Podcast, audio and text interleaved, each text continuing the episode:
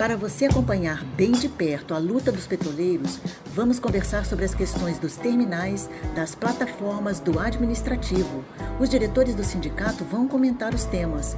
No panorama jurídico, a orientação certa para a categoria. Fique conosco a partir de agora no Giro Semanal do Sindipetro RJ.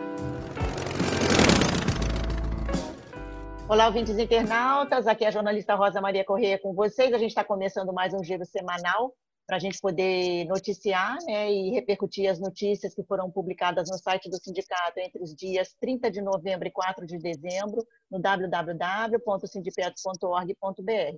Para comentar, nós convidamos os diretores Marcos Dias. Olá, tudo bem, Dias? Como vai? Pô, tudo ótimo. Boa tarde a todos.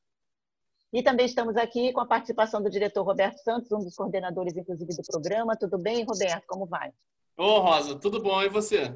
Lembrando aí para os internautas, né? Tudo ótimo. Lembrando aí que os dois diretores são do terminal, dos terminais, né? Aquaviários da Bahia de Guanabara. Vamos lá. Vamos ao giro semanal. Na segunda-feira, dia 30, noticiamos que os trabalhadores dos laboratórios, da planta piloto e de operação do CEMPES, Centro de Pesquisas da Petrobras, são vítimas da vigilância e descumprimento do acordo coletivo de trabalho durante a pandemia. As denúncias revelam que os operadores estão sendo vigiados por estarem em situação de monitoração eletrônica, submetidos a um regime que pode ser considerado equivalente, inclusive, ao de uma prisão, né? Como a tentativa de pulseiras eletrônicas não foi bem aceita por parte da, dos trabalhadores, a gerência aí resolveu mandar instalar câmeras de vigilância. Complicado isso, né, Roberto? É, Rosa, é engraçado de onde esse pessoal tira as ideias, né? Cada ideia é mais brilhante do que a outra e, e é realmente do que a Petrobras precisa para, enfim, olhando até do, do, ponto de vista empresarial, é, para a empresa, enfim, crescer e ser uma empresa é, melhor, digamos assim, né? Assim, cada ideia de Jerico que surge, né? Eu, eu, lembro de uma ideia que teve lá no, nos carros, isso acho que teve no SEMPES também, no TABG, é, botar a câmera dentro dos carros, a, filmando o motorista direto, né? Eu não sei, eu não sei com esse tipo de fetiche que, que esses gerentes têm em, em ficar filmando os trabalhadores assim. Assim, é uma questão de privacidade, né? Pô, o, o, quem que gosta, né? Eu, eu acho que é, uma das perguntas é essa, né? Quem que gosta de, de ser filmado é, em tempo integral no seu trabalho, né? Isso, primeiro, que não tem justificativa nenhuma é, para que isso ocorra. E, segundo, realmente, né? Um, é um assédio, um constrangimento. O cara não pode é, bocejar, piscar o olho, sei lá. Então, é, assim, é, é inacreditável como é, assim, esse tipo de, de, esses tipos de pessoas, né, que dão essas ideias de brilhantes, continuam né, é, evoluindo e, e, e, galgando cargos na, na hierarquia, né? É, é, esse critério aí de, de, de escolha do, das lideranças da Petrobras, realmente eu não consigo entender. Na terça-feira, dia 1, também publicamos que a hierarquia bolsonarista na Petrobras fez transmissão ao vivo pelo YouTube do novo Plano Estratégico de 2021 a 2025. Na matéria, destacamos a apresentação da diretora executiva de Refino e Gás Natural, Annelise Lara, que defendeu todas as privatizações. Das 13 refinarias, ela informou que o plano pretende manter apenas cinco no Sudeste, lendo-se aí Rio de Janeiro e São Paulo. RPBC, Reduc, Recap, Replan e Revap é o que vai sobrar do parque de refino da Petrobras, passando ela a ter metade né, né da, da produção atual, Dias. É, pois é, isso aí é, é, é implantação do que já, daquele plano de privatizações que já vem acontecendo aí. Já tinha sido gestado em 2015, no governo do Vendini, na, na, na gestão do Vendini, na Petrobras, durante o governo Dilma, e que começou a ser implementado do governo Temer e está agora sendo executado aí a pleno vapor. É, não é novidade para ninguém que é interesse do capital pegar essa fatia de, produ de produção dos nossos derivados, né, porque é uma o refino de produtos, ele é uma parcela interessante do, da cadeia do petróleo, né? Tipo, porque você tem lá a distribuição, tem o, o refino, a produção, a exploração. O refino, ele tem ali uma, uma, uma importância estratégica em determinado país, né? em todos os países, na real, porque ele, ele interfere diretamente ali na capacidade daquele país de gerir a sua própria é, produção de derivados e também de tecnologia, né? Porque quem detém a, o refino de um determinado país, ele detém também a produção ou então a difusão de determinada tecnologia sobre refinos, sobre o refino naquela, naquela localidade. Né? Por que, que eu estou dizendo isso? Porque tu pega hoje o Sempes, por exemplo, ele ali tem, nós temos profissionais ali, nós temos know-how na área de refino também. Nós temos, inclusive, lá a planta piloto, que é uma, uma mini refinaria, vamos dizer assim, assim que o pessoal chama, e de fato é. E ela tem razão de existir, que é produção de tecnologia. Mas isso só, isso só acontece porque hoje o refino ele é gerido, pelo menos ele era gerido sobre a ideia de, é, de gestão de energia né, de uma empresa estatal, que era a Petrobras, integrada do poço ao posto. A partir do momento que a gente vai desmantelando o refino, a gente vai perdendo a capacidade de, de controlar o preço do combustível e também de gerar tecnologia no que tange o refino. Porque a partir do momento que a gente perder aí, porque só estão ficando cinco refinarias, não porque ainda o plano inicial é esse, mas é evidente que eles vão também desmantelar essas as outras cinco essas cinco refinarias também em algum momento, né? Estão indo no passo a passo. Os próximos passos vão ser abrir mão do refino, tudo. O Castelo Branco já já afirmou isso. E a partir do momento que isso acontecer, não vai mais interessar a quem comprar manter aqui um quadro de funcionários no SEMPES, gerando é, conhecimento sobre o refino. Entendeu? Aí as, as, a tecnologia vai vir lá de fora, vai vir do comprador, do, da França, do, dos Estados Unidos, ou seja, da onde for. Na quarta-feira, dia 2, noticiamos que a plataforma 69 mantém a produção, enquanto o número de infectados por Covid-19 aumenta e a situação é grave desde o dia 12 de novembro lá na plataforma. Roberto, as principais vítimas do coronavírus estão entre esses trabalhadores essenciais, né? Como a gente tem sempre falado aqui, né? Os petroleiros, os carteiros, os motoristas de ônibus, sem falar de todo o grupo da saúde.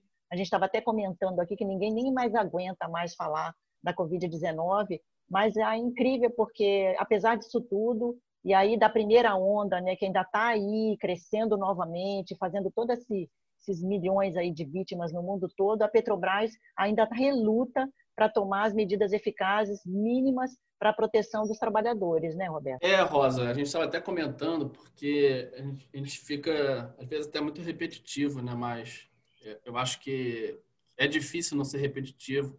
A gente vem falando que a pandemia não acabou, estão falando de segunda onda, mas nem saímos da primeira onda, né? Só deu uma, uma baixadinha e, e os casos já estão subindo de novo. É, o que foi comentado também nesse caso das plataformas, né? A questão da reinfecção, porque era algo que não se sabia direito e, e depois a gente viu que realmente tem casos, né, de, de, de reinfecção. A gente está vendo até no, no próprio futebol, a gente vai falar um pouco mais de futebol hoje no programa mais tarde.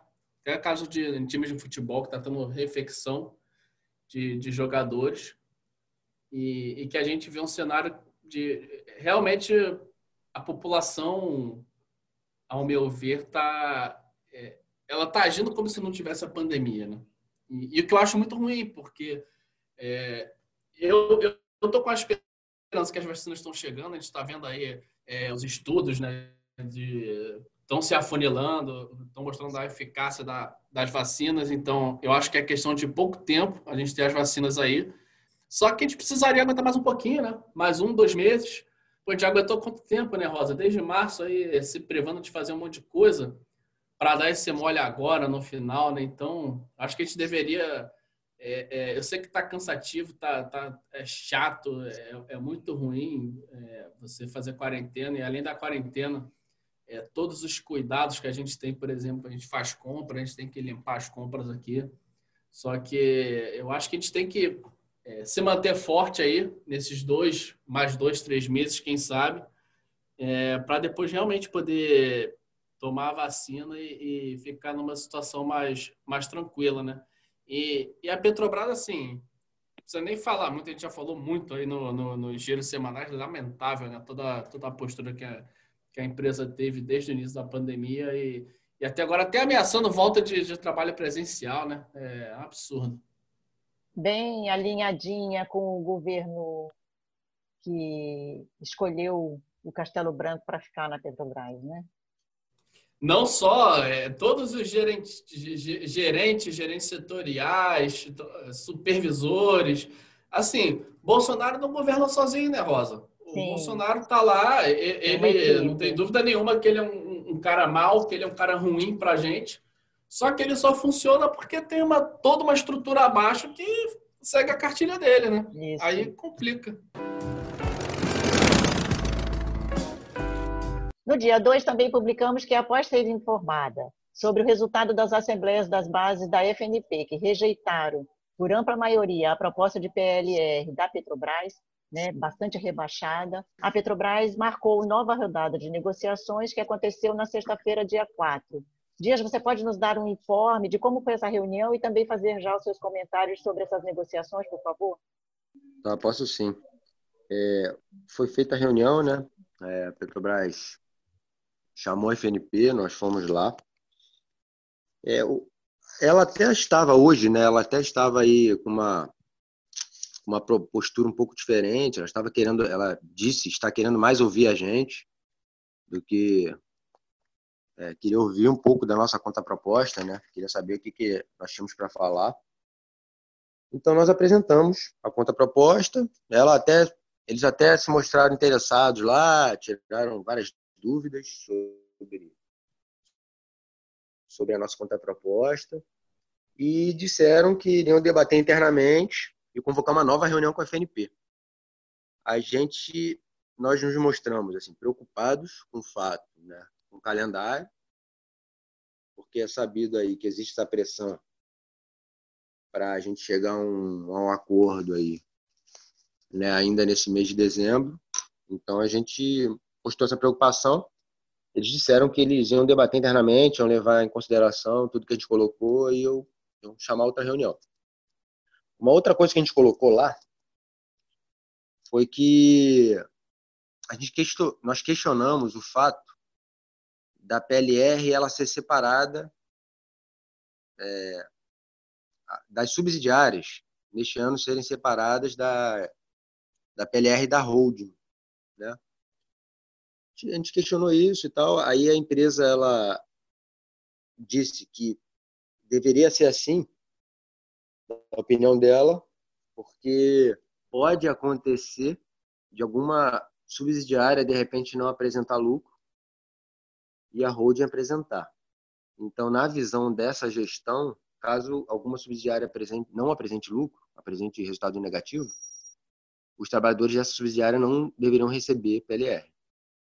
Porque na, na visão dela, da gestão, isso seria injusto, pagar PLR para os trabalhadores da, da, da subsidiária que tivesse apresentado um saldo negativo, um resultado negativo. A gente questionou isso, mostrando a contradição, porque a empresa ela já já afirmou que vai pagar dividendos né, nesse ano para os acionistas, mesmo em caso de resultado negativo. Né? Então, é, para os acionistas, que isso envolve lá os amigos lá do Paulo Guedes, os, os patrocinadores da campanha do Bolsonaro, é, envolve lá quem é que manda mesmo, mesmo no país, quem é que está tocando a música do país no momento, para esses caras, eles vão receber dividendos mesmo em caso de prejuízo. Né? Agora, para os trabalhadores da empresa, é, a gente só, só, tem direito, só teria direito, na visão da empresa, de receber a PLR caso apresentasse resultado positivo. Isso aí para a gente é uma enorme contradição. Né? Isso foi colocado lá na mesa. Mas finalizou com isso. Eles vão convocar, vão dar, vão debater internamente a nossa conta proposta e vão chamar outra reunião aí. Ô Dias, essa, essa questão da PLR também, deixa eu só dar um pitaco nessa, nessa questão, que assim, é, é, eles estão fazendo de tudo para desmontar a ideia do, do sistema Petrobras, né? Porque, e aí eu vou dar um exemplo, por exemplo, a Transpetro, né? A Transpetro, a, o principal cliente assim dela é a Petrobras, né? E, e qual a função da Transpetro? É gerar um lucro absurdo? A Transpetro vai meter a faca ali na Petrobras e vai gerar um lucro absurdo? Não. É, eu acho que no, no fundo, no fundo, é atender a população, né? Assim, acho que é, é, é o, o, isso que se perde um pouco, né? O, a principal função das empresas estatais, né? Então, se porventura a Transpetro não estiver dando lucro, é, é, é, faz tudo parte de um sistema, né? Então, é porque talvez a Petrobras esteja gastando menos com a Transpetro para transportar seus produtos, né? Então, é, é complicado, né? É, é, leva um pouco. O, o, o, é o caminho já para a privatização, né? De separar, não. Transpetro não tem nada a ver com, com Petrobras, né? Já, eles não falam nem mais sistema Petrobras, né? Então, acho que isso é algo para a gente ficar ligado mesmo.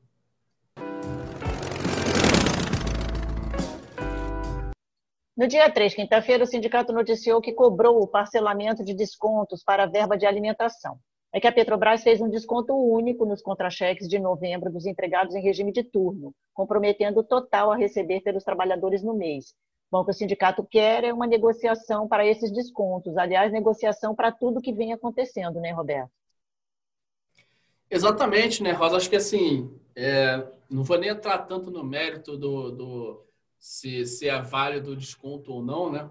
Mas eu acho que isso é, é mais um exemplo do, da intransigência né, que acontece, às vezes não é nem da, da alta hierarquia, vamos dizer assim, mas do gerente de baixo clero mesmo. Os caras se acham os donos do poder, os donos de tudo, é, tomam decisões que afetam muito a vida das pessoas, às vezes decisão de. É... Até dar um exemplo da que aconteceu na Transpetro, no, na questão do, do, do PDS, de que tal pessoa estava com uma nota tal, o supervisor deu a nota para a pessoa e veio o gerenteco e quis abaixar a nota da pessoa. E, e, e, aí a pessoa recebeu uma remuneração, às vezes até recebeu a metade do que poderia receber, por causa de uma decisão, sabe, de um gerenteco que, que acha que é o dono do mundo, né? Então, assim, é, assim, claro, a empresa, não estou falando que a empresa sempre está negociando, não, mas o Dias até colocou aqui, comentou da questão da PLR, está havendo a discussão, só que essa questão da transigência, ela está no, nos mais variados níveis, né? tanto na alta hierarquia quanto o mais baixo ali, supervisor, que tem é, algum, algum tipo de poder e, e, e eles estão usando esse poder e não, não sabe, totalmente intransigente, sem, sem sem perguntar, sem discutir, sem pensar no, no, no que, que a, a, a, ação deles vai, vai gerar para outras pessoas, né, de fato. Então, é triste, né? Dia 3, mais uma notícia sobre a venda das refinarias. A Petrobras divulgou as propostas vinculantes para quatro refinarias: Reman, Lubinor, Six e Relan. Pelo menos dois bancos já demonstraram altíssimo interesse no acompanhamento dos investimentos na estatal o Itaú BBA e o Bradesco BBI. O Bradesco chegou, inclusive, a precificar a Refap em 2 bilhões de dólares dias. Pois é, o Bradesco ele, ele participa ativamente de, do processo de privatização do país inteiro, entendeu? Não é só é, da Petrobras, aí, das refinarias. Ela está aí, metendo o bedelho na privatização das refinarias mas ele tem participação ativa aí privatização de tudo que está acontecendo no país agora, entendeu? Seja da SEDAI, seja do de das companhias de água de esgoto dos outros estados, né? Ah, e como é que a, o Bradesco participa? Eles chamam eles convocam eventos, eles chamam o Paulo Guedes para falar, eles fazem um lobby enorme, né? Eles se sentam com o Bolsonaro na hora que eles quiserem, isso se não falar com ele por zap, por... enfim. Eles têm acesso direto ali o, o, a gestão do país, né? Então, assim, o papel do, do Bradesco, ele é ativo, ativíssimo e não é de agora, né? Tipo, há, há anos eles estão que, ele, que eles participam dessa forma. E, cara, isso aí faz parte do. do isso é um sintoma né, do que é o, o capitalismo de forma geral. Porque, na verdade, o sistema financeiro ele, ele coloca todos os estados de joelhos. Né? Não é só o Brasil, tipo, todos os estados mesmo. Tu pega o próprio estado, os próprios Estados Unidos, tem uma dívida interna imensa tipo, sei lá, deve dar umas duas ou três vezes o PIB, o próprio PIB anual deles. Do Brasil ainda não é tão alta, mas a nossa, a nossa dependência do sistema financeiro é o que dita as regras no que tange ao até mesmo o preço, o, o montante da taxa de juros, né? Porque a taxa de juros ela não é simplesmente é, é, ela simplesmente não, não é livre. O mercado define de forma livre natural. Não, existe ali também a, a, o atendimento de interesses bem específicos. Né? O, as reformas que nós implementamos, reforma da Previdência, reforma administrativa, tudo isso são agendas que importam ao sistema financeiro. Porque o sistema financeiro, no final das contas, que, que ele faz? Ele olha ele vai lá, ele se reúne lá com o Bolsonaro, com o Paulo Guedes, com a equipe econômica e fala: Olha só, a gente vai, vamos, vamos olhar aqui e ver se vocês estão pagando, é, se vocês têm condições de pagar direitinho todos os juros dos papéis que nós compramos aí, dos títulos que nós compramos é, da dívida pública. Aí, dependendo da nossa capacidade, da projeção para os próximos anos, da expectativa de atendimento, de pagamento, de, de capacidade de pagar direitinho essa, esses juros dos títulos da dívida pública, eles atribuem notas. Eles falam, olha só, parabéns, é como se fosse um 10. Né? E quando 10 ou um 9, então falam, tem que melhorar. Aí quando eles começam a dar uma qualificação baixa, né? Todo mundo já ouviu falar aí que a gente recebe notas baixas de grade de investimento. É isso, na prática. Eles, eles olharem e falarem: opa, vocês estão gastando demais com os velhinhos do seu país. Entendeu? E, poxa, vocês não podem gastar com os velhinhos do seu país porque vai estão colocando em risco é, a minha máquina aqui de sanguessuga de, do, da dívida pública, que é onde está o re, verdadeiro ralo. Então, o Bradesco ele faz parte de tudo isso, junto com o Itaú, junto com, com essa toda a rede, com toda essa rede que está aí é, sugando o produto do nosso trabalho. E essa participação deles no processo de venda das refinarias é, é, é só uma demonstraçãozinha da participação deles no todo. No dia 2, o sindicato convocou reunião para quinta-feira, dia 3, para debater os termos da minuta apresentada pela empresa com as condições para a implantação da tabela de turno. O setor jurídico participou para tirar todas as dúvidas da categoria. A principal polêmica é a empresa propor só implantar o turno de 12 horas se os trabalhadores abrirem mão de eventuais passivos relacionados às tabelas de turno anteriores. Roberto Santos. É, Rosa, foi uma reunião bem legal. Ontem é, teve participação considerável aí dos trabalhadores de base, achei bem legal. E aí a reunião se deu em dois momentos, né? Primeiro, a gente chamou o pessoal do nosso jurídico, e aí a gente passou a minuta né, da, desse acordo para implantação do, do turno de 12 horas e os respectivos comentários né, do nosso setor jurídico. Então, a gente leu a minuta toda, praticamente, o jurídico foi comentando, e aí no final a gente abriu para pergunta né, dos, do pessoal da base. E foi legal, teve. Eu acho que só essa parte deu umas duas horas de, de, de reunião. Foi, foi bem bacana, muito, todo mundo fazendo pergunta, é, foi bem legal. E aí, após isso, é, a gente fez um, uma discussão mais política, né, do, do como vamos encarar né, essa, essa negociação. Porque, de fato, é um tema polêmico, é, é um, a gente fala no eventual passivo, né, gerado pelas tabelas de turno, porque não dá para cravar nada, né? Questão de justiça, até nossa própria RMNR aí, que Transpeta até transitou em julgado aí, mas está travado. O STF travou da Petrobras, então travou tudo. Então, fica. A gente fica aí aguardando um tempinho, né, para executar a ação. E, e, e, essa ação é a mesma coisa, né? Assim, a gente entende que, que vamos ter êxito, né? Nas ações, tem possibilidade grande de êxito nas ações, só que a gente trata como um possível passivo, né? E, e aí foi muito importante a gente tratar essa discussão com, com a base, né? Para ouvir também muito o que os trabalhadores têm a dizer. É, porque, assim, a, eu, na minha visão, e aí depois o, o Dias vai comentar também, né, para a gente dar uma visão mais, mais política né, da coisa, mas na minha visão, a Petrobras está querendo aproveitar a pandemia para já tentar é, fazer um terrorismo. É, porque que, que ela. É, qual é a ameaça? Que, acho que ameaça é uma palavra muito forte, né? Mas, mas o que, que foi colocado na, na, na mesa? É, se a gente não negociasse até o dia 31 de dezembro, é, queria voltar às turnos de 8 horas. E, e na prática, muita gente está gostando de 12 horas, né?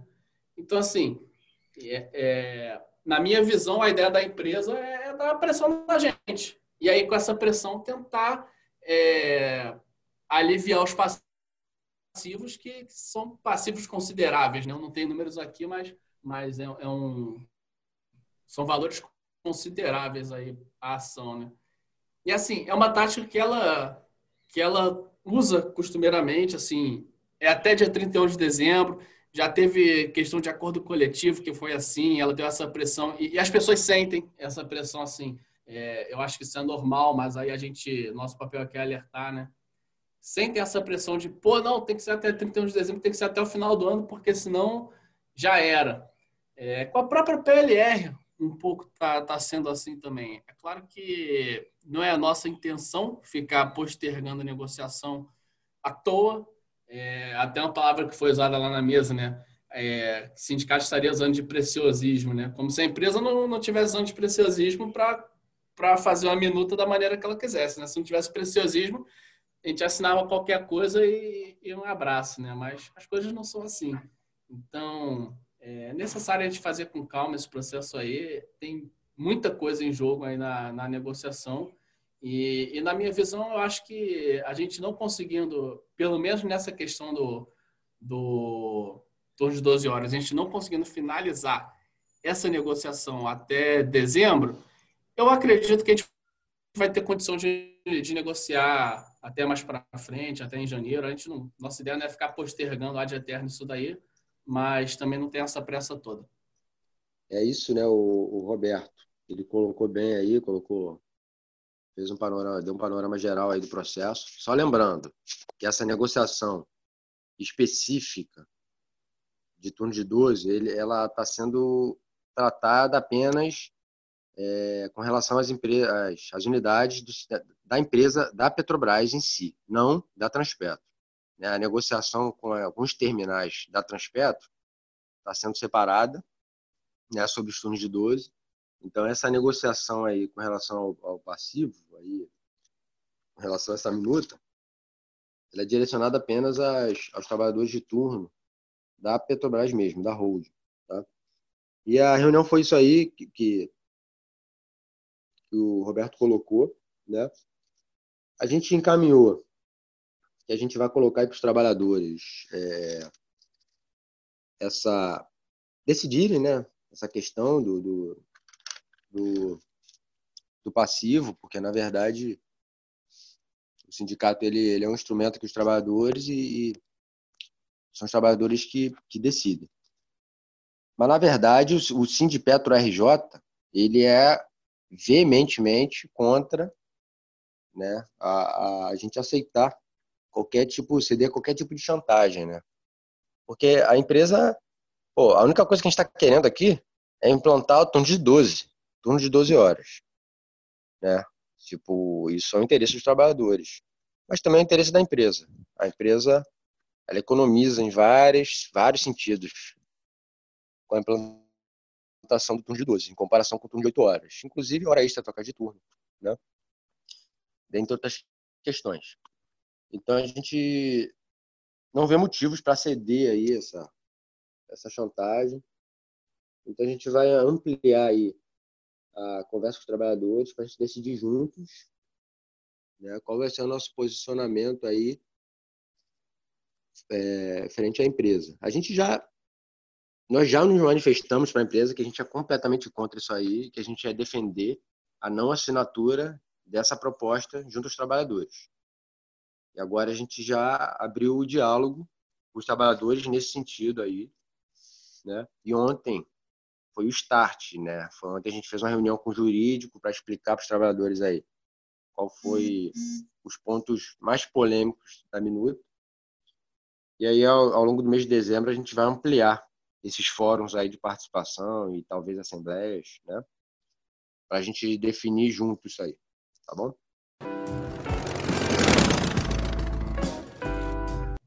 Antes de encerrarmos, eu queria trazer para comentarmos o caso do Flamengo, maior clube brasileiro.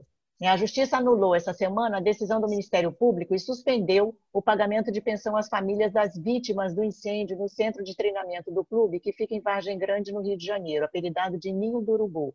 O incêndio aconteceu em fevereiro de 2019, mas até hoje, tendo contemplado apenas seis famílias, ainda está um processo de negociação. O incêndio destruiu parte dos alojamentos e deixou 10 mortos, todos rapazes muito jovens, alguns inclusive menores de idade, e três feridos. E foi provado no processo que a direção do clube sabia do grande risco daquelas instalações. Mal comparando né, o Flamengo com a Petrobras e os trabalhadores com as famílias, né, não tem muito cabimento essa forma de agir na sociedade, sempre priorizando esse acúmulo de dinheiro, né, sempre também dando vantagem para quem tem mais recursos, né, Roberto Santos? É, Rosa, acho que o Dias, de repente, vai até querer comentar também, né? É, é, o capitalismo, né? Isso daí, ele até citou aí antes. É o capitalismo. Eu só vou discordar um pouquinho de você, Rosa. Tu falou que o Flamengo é o maior clube brasileiro, aí eu só discordo um pouquinho. Mas em questão de orçamento, a gente pode dizer é, que é um dos é, maiores hoje, se não for o maior. Eu quis dizer, em termos de orçamento, por ele realmente ter uma torcida que abrange Sim. o território todo nacional, né? Então, ele, em termos de valor do que ele recebe, já foi, inclusive, eles divulgam, né? Que é o maior clube nesse sentido. Não, é, e, e aí eu, eu queria, até trouxe essa, essa coisa para a gente falar aqui, que assim, tem, a princípio não tem muito a ver com, com o assunto do programa, né? Mas quando aconteceu a tragédia lá no Ninho, e, e eu e o Dias a gente faz muito parte de, de gestão de CIPA, sabe? É, me vem muitas lembranças de, de, reuniões de CIPA em que a gente via negligência da empresa é, em, várias, em vários setores. E, e os caras jogam, é, é até chato falar isso, mas os caras jogam é, contando com a sorte que não vai acontecer. E eu acho que isso foi um pouco do, do que aconteceu lá no nesse caso aí do Nino Urubu. E aí eu queria levantar dois aspectos. E aí o primeiro, como eu falei da CIPA, eu já vou falar o primeiro que, que não é muito levantado, né? Porque se fala muito né, para pagar as famílias, mas se fala pouco para é, culpar os responsáveis. É, achar a culpa dos responsáveis e, e, e, a sociedade agir de um jeito que, que isso não ocorra de volta, né? E, e assim, parece que nesse sentido a coisa está muito atrasada no Ministério Público, na investigação, sabe? Quanto tempo aconteceu isso e, a gente não viu ninguém ser punido. E, já foi falado aí que teve negligência, as pessoas sabiam que os caras estavam no container, né? Os garotos estavam no container e a coisa não estava legal lá. E, e aí, outro aspecto que eu queria levantar, né, que é a questão do financeira da coisa, que acho que é o, o mais falado, né? E aí eu trouxe até uma frase aqui da, da Patrícia Cardoso, da Defensoria Pública, né? Ela citou que tem um jogador do Flamengo, o Vitinho, que ele ganha 600 mil por mês de salário. E a folha salarial do Flamengo gera em torno de 25 milhões. E aí eles estavam falando de pagar pensão de 10 mil para cada família, né? 10 mil para 10 famílias. E, e aí diminui para 5, né? Então, assim, eu, eu fico bem chateado com a mesquinharia, né? Assim, tu vê o tamanho de orçamento do Flamengo, e, mas os caras ainda vão na justiça para diminuir pela metade. Então, é, acho assim, dá para fazer um paralelo porque aqueles jogadores eram trabalhadores, né? Acho que a gente tem que considerar assim. E, e, e acho que é o que o Dias falou lá do, do Bradesco, né? É, é o capitalismo. E, e, aí não tem muita solução. O capitalismo é assim, né? Ele, ele, o, o sistema capitalista está sujeito a esse tipo de coisa. Morreu os caras ali, estão pagando uma pensão, porque na verdade aconteceu isso. Estão pagando uma pensão, conseguem até diminuir um pouco e, e, e a vida continua, né? Para o clube. Pô, e essas famílias, como é que ficam, né? Então, é, é o paralelo que eu, que eu faço disso e aí eu falo principistas né, do, do sistema Petrobras, das outras empresas, é, é, ficar atento nesse tipo de, de negligência. Né? O, o, caso lá de, até estou me estendendo no comentário, o caso lá de Mariana né, e Brumadinho, que, que tiveram denúncias anteriores que, que, que ia dar problema lá e, e, e sabe, foi negligenciado. E, e sabe, é, é, eu, eu acho que a gente, como sociedade, não, não não tem que aceitar isso daí. É, é, já passou da, da hora da gente aceitar esse tipo de coisa. A Covid está aí para mostrar isso, né, Roberto? É um ótimo exemplo, né? Descaso total das autoridades, dos governantes com relação à doença, né? As prevenções. A gente está tendo aí casos, imagina, de malária, né? Voltando a falar aí né, em outras doenças, dengue mesmo. Né? Então, não se tem essa preocupação pela preservação da vida. Né? É, diante da pandemia, diversas empresas ganhando mais dinheiro, né? Sim. Tá aí o lucro, mesmo na pandemia, dos bilionários, né? cada vez mais ricos. Nunca, nunca tiveram tanto lucro, tanto acúmulo como conseguiram ter aí nesse ano da pandemia. Dias, quer completar? Eu quero sim, Rosa. É, isso aí, tudo que o Roberto colocou, ele mostra né, o que é a total inversão de valores que ocorre dentro do sistema capitalista. E, e o pior de tudo é que é encarado como normal, às vezes. Isso é reproduzido por nós mesmos, pelos trabalhadores. Né? Às vezes a gente ouve dizer aí, ah, não, mas também é meio absurdo pagar. Já está pagando, o Flamengo já está querendo pagar um milhão para as famílias. É, como se fosse muito, entendeu? A gente vê ali é, um clube do porte do Flamengo, que não é um clube de amigos, não é uma associação, é, não é uma associaçãozinha ali, é um clube que tem ali o, o, o Roberto tentou minimizar, mas só a sala de troféus do Flamengo aí já é maior do que todo ativo do, do Vasco, entendeu? Então, assim, não é um clube qualquer que a gente está falando.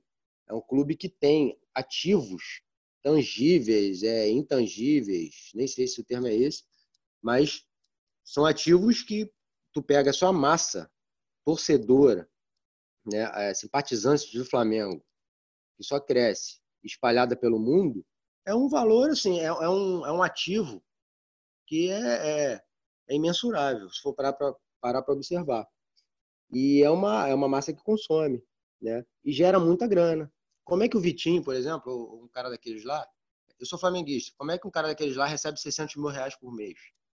Aquele cara ali, se for ver bem, ele é um peão na história, tá? E para ele estar tá ganhando 600 mil reais, tu pode ter certeza que os patrocinadores ou é, é, é a cadeia que está acima dele ali, se dando bem, ganhando dinheiro com o esporte, está ganhando mais muito, mas muito mais, né?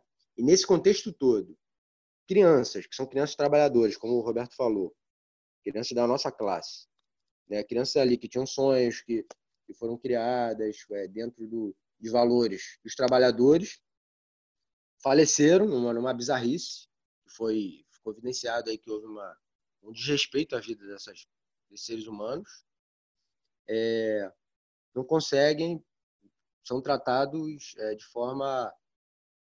É, é foi minimizado né, pelo, pelo Flamengo, numa situação que tu vê que. É, é, aí a gente questiona. Pô, a gente questiona a forma como essa grana é distribuída. Né? É isso. No, no, no capitalismo existe essa inversão de valores completa, que é encarada com normalidade, porque é o livre mercado. É o livre mercado que define. Entendeu? E a vida, a gente já está percebendo aí pelo Covid que não tem vez dentro do livre mercado. Sim, como somos descartáveis, né? Vamos então à agenda semanal. Bom, para a agenda dessa semana, a gente trouxe aqui as eleições que estão acontecendo para o mandato do triênio 2020-23 no Sindipetra RJ. Os sindicalizados podem votar até o dia 17 de dezembro. No site, nós preparamos uma sessão especial sobre as eleições, onde você consulta documentos e acompanha todas as notícias desde o início do processo. Não deixe de participar e vote. Queria, então, já chamar para o encerramento do programa, pedindo para você, Dias, se despedir, por favor, dos internautas. Então, pessoal, boa tarde, fiquem bem, bom final de semana. É, as eleições terminaram aí, vocês, todo mundo acompanhou, né? Acabou o segundo turno, mas agora é a hora do terceiro turno, que é tentar barrar unidade para lutar, tentar barrar é, todas essas reformas que já estão sendo implementadas pelo governo depois que eles deram uma paradinha durante as eleições, mas agora já na segunda-feira, no dia seguinte das eleições, eles já começaram, já deram novos informes aí do andamento da reforma administrativa, da reforma tributária e de todas as privatizações que estão acontecendo. Então, nós devemos, temos que ter unidade para lutar aí nos próximos anos para tentar barrar tudo que vier desse governo Bolsonaro. Roberto Santos. É, ó, primeiro te agradecer aí pro pessoal que ouviu o programa, pedir para compartilhar com a galera, divulgar que nessa forma de nessa época de pandemia é, é um, uma das maneiras né, do, do sindicato estar tá se comunicando com a base. Então peço aí para vocês divulgarem, darem o retorno aí do estão gostando do programa, se não estão, o que, que acho que a gente devia falar, o formato do programa, isso daí é importante para a gente. E e é isso, né? Você, você tá também, Dias falou, né, da privatização. É, questão da SEDAI. Dias falou do Bradesco, né? A gente, quando vê a Rede Globo, a gente vê toda hora Bradesco, né? Então, na prática, é Bradesco é, financia né, a Rede Globo de, de, dessa maneira. E que a gente está vendo é uma campanha de massacre da SEDAI né, na, na Rede Globo e aí, daqui a pouco vai vir a solução: vender a SEDAI. É, é assim que eles constroem né, as narrativas e depois aparecem com as soluções mágicas. Então, enfim, momento é de luta, eu vim falando isso, a gente tem que se manter mobilizado aí sempre. E, enfim, já ficar ligado que, que o pessoal não está de bobeira, não. Então, eu reforço aqui o chamado do diretor Roberto Santos, que você compartilhe o programa. Ele está disponível no site do sindicato Rádio Petroleira, também no Spotify e no YouTube, onde você pode comentar à vontade. Deixe lá o seu recado. Um abraço a todos e até o próximo. Os temas que mais repercutiram na Semana dos Petroleiros você acompanha aqui no Giro Semanal do Sindipetra RJ, uma nova edição todas as sextas. Ouça e compartilhe.